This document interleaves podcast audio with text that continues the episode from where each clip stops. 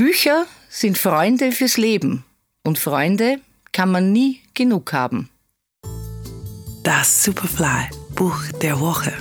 Buchhändlerin Anna Jelle und ihre Leseempfehlung.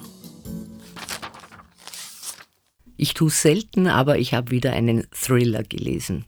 Dan Hermer van Voss und Thomas Hermer van Voss, Zeuge des Spiels, erschienen bei Schöffling. Nach dem unaufgeklärten Mord an seiner Frau hat sich der ehemalige Psychiater Aaron Mulder in sein Ferienhaus zurückgezogen. Die Gerüchte, er sei in den Mordfall involviert, vertreiben die Patienten und auch seinen Sohn Alexander, der nach New Orleans gezogen ist und sich sogar einen anderen Namen zugelegt hat.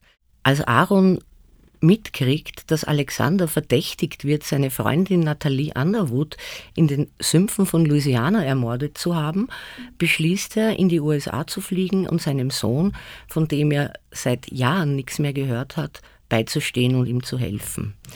Im Mordfall Underwood ermittelt die Polizistin Hannah, die von ihren Vorgesetzten und vor allem von den Medien massiv unter Druck gesetzt wird. Weil irgendwie, je mehr sie glaubt, da an der Aufklärung dran zu sein, desto größer werden die Rätsel und äh, es wird irgendwie immer bizarrer.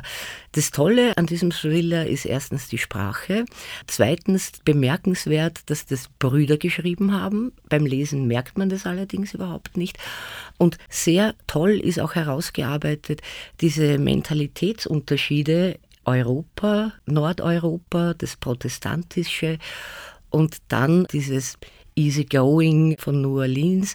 Also ich bin wirklich, wie soll ich sagen, ich, ich habe nicht aufhören können. Und ich, Sie wissen es mittlerweile, ich lese selten Krimis, weil die, die meisten einfach nicht mehr so toll sind wie die Klassiker. Also zudem kann ich heftig zuraten.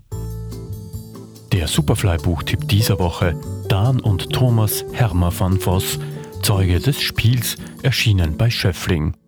Lesen aus Leidenschaft. Anna Jeller ist Buchhändlerin in der Margaretenstraße. Ihr Buch der Woche online auf superfly.fm.